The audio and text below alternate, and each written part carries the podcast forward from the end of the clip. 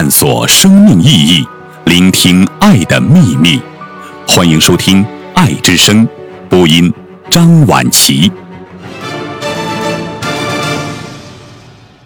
最寂静的语言，最能激起风暴。尼采。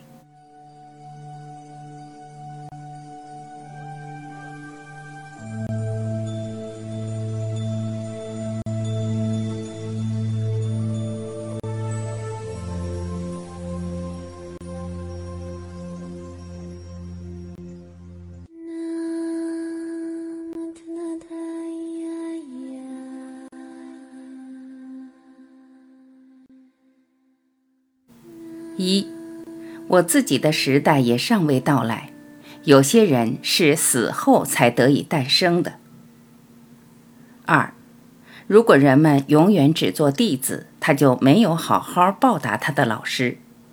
为什么你们不想扯掉我的花冠呢？三，听我说吧，因为我是如此这般的一个人，别把我与所有人混为一谈啊。四。认识上的每一个成就，每一个进步，都来自勇气，来自对自身的冷酷，来自对自身的规矩。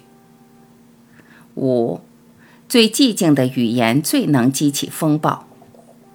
六，我知道自己的命运，总有一天，我的名字要同那些对非凡的事情的回忆连在一起，对那空前未有的危机的回忆连在一起。对那最深的良心矛盾的回忆连在一起，对那些做出与至今为止一切被信仰的、被要求的、被神圣化的东西进行斗争的决定的回忆连在一起。我不是人，我是炸药。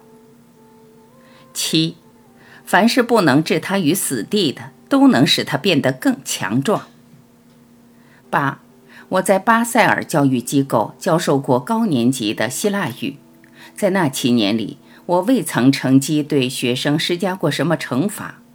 在我这里，最懒惰的学生也变得勤奋了。九，怀疑论者乃是两面的甚至多面的哲学家族群当中唯一值得敬重的类型。十。我不知道还有什么读物比莎士比亚更令人心碎的了。一个人必须受过多少苦，才至于这样急着当丑角啊？十一，见鬼去吧，我的批评家先生们。十二，瓦格纳是一位革命者，他逃离了德国人。作为一个艺术家，人们在巴黎别无家园。十三。音乐要欢快而深沉，有如十月的一个午后；音乐要独特、狂放、温柔，像一个甜蜜的小女子，风流而妩媚。十四，要离开、告别那些总是一再需要我们说不的东西。十五，小心提防所有诗情画意的人啊。十六，在个别情况下，我也确信。习惯读我的著作是会败坏趣味和鉴赏力的，人们干脆再也受不了其他书了，至少是受不了哲学书了。十七，根本上我是实践了斯汤达的格言，他劝告人们要以决斗的姿态迈入社会。十八，正如我所理解的，哲学家乃是一堆可怕的炸药，在他面前一切皆有危险。正如我要把自己的哲学家概念与一个甚至还包括康德在内的哲学家概念截然分开，更不消说学院反刍动物和其他哲学教授了。十九，悲伤态度不属于伟大性，一个需要采取一种态度的人是虚假的，小心所有装模作样的人。二十。一个会说漂亮话的王国，实际上则是一个令人毛骨悚然的团体。二十一，十年过去了，真正说来，精神上的滋养在我身上已经完全停滞了。我没有学到任何有用的东西，我荒唐地忘掉了积满灰尘的废纸篓里博学之外的许多东西。二十二，为求不朽，人们得付出更为昂贵的代价。有生之年得为此死过多次。一切伟大之物，一件作品，一个行动，一次完成，便立刻转而反对行为主体了。正是因为他成就了作品或行动，他就变得虚弱了。二十三，把过去者救赎出来，并且把一切他曾是改造为一种我曾如是意愿他，这在我看来才叫救赎。二十四，从那时起，我所有的著作都是钓钩。也许我也像某人一样精于垂钓吗？如若竟没有捕到任何东西，那么错不在我，那是无鱼可钓。二十五，他们把那个在新牌子上写上新价值的人钉死在十字架上，他们为了自己而牺牲了未来。他们把一切人类之未来钉死在十字架上。二十六，彼岸概念、真实世界概念被发明出来了，为的是贬低那个真正存在的唯一的世界，为的是不给我们尘世实在留下任何目标、理性和使命。二十七，粗俗的话语比沉默更加无害于政治。沉默之人心中总缺少高尚和礼貌，因为沉默表示有意义。强咽下他们，必然产生恶果，毁掉自己的胃。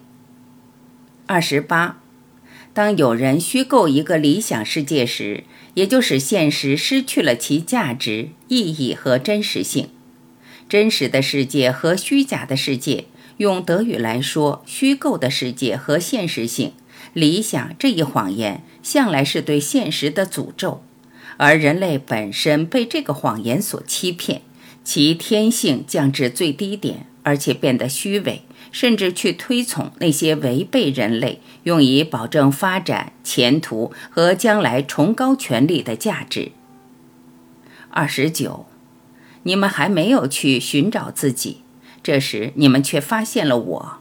所有的信徒都是如此。因此，一切信徒都是微不足道的。现在，我要你们舍弃我，去寻找你们自己。只有当你们通通否定我时，我才愿意回到你们中间去。三十，天分很高、理想自由之人，早已因读书而蒙受耻辱，只能像火柴那样，需要摩擦才能产生火花。三十一。我具有高深的天性，凡是德国的东西都和我格格不入。只要和德国人接近，就感到反胃。三十二，我也觉得最粗野的语言、最粗野的书信，都比沉默更良性、更正派。那些保持沉默者，差不多总是缺乏心灵的精细和谦恭。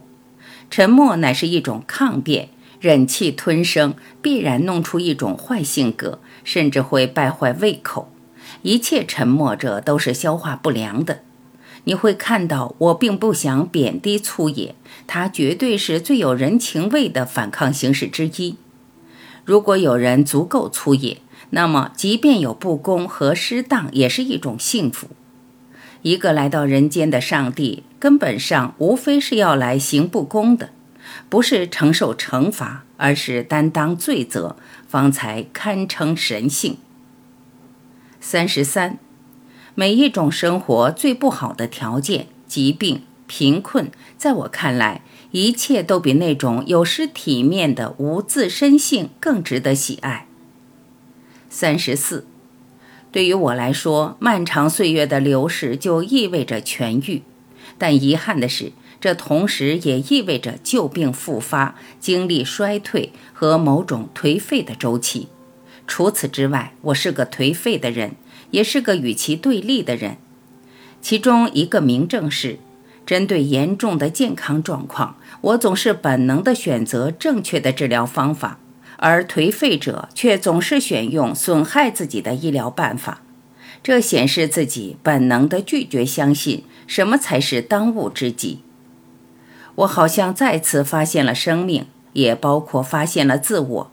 在我生命力陷入低谷的那几年，我就不再是悲观主义者了。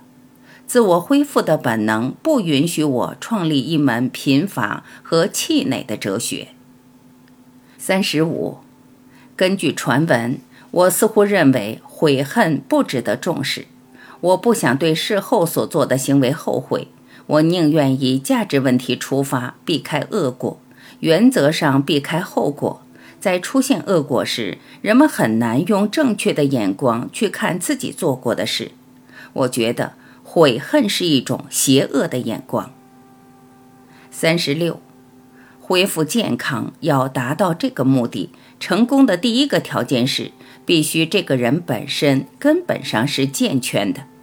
一个在本质上属于病态的人，根本就不能变为健康的。靠一个人自己努力去变成健康，那更是不可能的。另一方面，对一个内在健全的人而言，疾病甚至可以作为生命的有力刺激品，作为生命旺盛的刺激品。我就是以这种态度来看我长时期的疾病的。我好像重新发现了生命，包括我的自我在内。三十七，有这么一位父亲。我引为无上光荣。我甚至觉得，除了生命以外，除了对生命的肯定以外，这件事抵得上所有我能引为光荣的东西。我父亲给我最好的东西，莫过于下述事实：那就是我根本无需特别打算，只要有耐心，就可以自然而然地进入一个拥有更高尚和更优美事物的世界。在这个世界里，我可以自由自在地生活着，也只有在这个世界里，我最深的热情才能得以自由地发挥。我几乎因为这份光荣而付出我的生命。三十八，当我碰到愚蠢行为时，我即刻用一件聪明的行为来对付它。用这种方法，也许我们还可以压倒它。用个比喻来说，为了避免酸味。我会吞下一瓶果酱，让任何人冒犯我看看，我将会报复。他可能知道，不久我会找个机会向冒犯者表示我的谢意，特别是为他的冒犯表示谢意，或是找个机会向他要求某些东西。这种要求甚至比给予更为礼貌。三十九。如果我们要对疾病和衰弱怀着怨恶的话，就会削弱我们对疾病和衰弱的复原本能，而这种本能是人身上的一种抵抗和战斗本能。他不知道如何避免任何东西，不知道如何完成任何东西，也不知道如何抛却任何东西。一切东西都会损害他。人们与事物纠缠得太密切了，所以经验都太深了。于是，记忆乃是一件烦心的痛苦。四十，不要相信任何不是随着身体自由活动而来的思想，也不要相信任何不能鼓舞你筋肉活动的思想。一切偏执都可能是起于内脏。像我早已在别的地方所说过的一样，常常坐着不动的生活是真正违反圣灵的一种罪恶。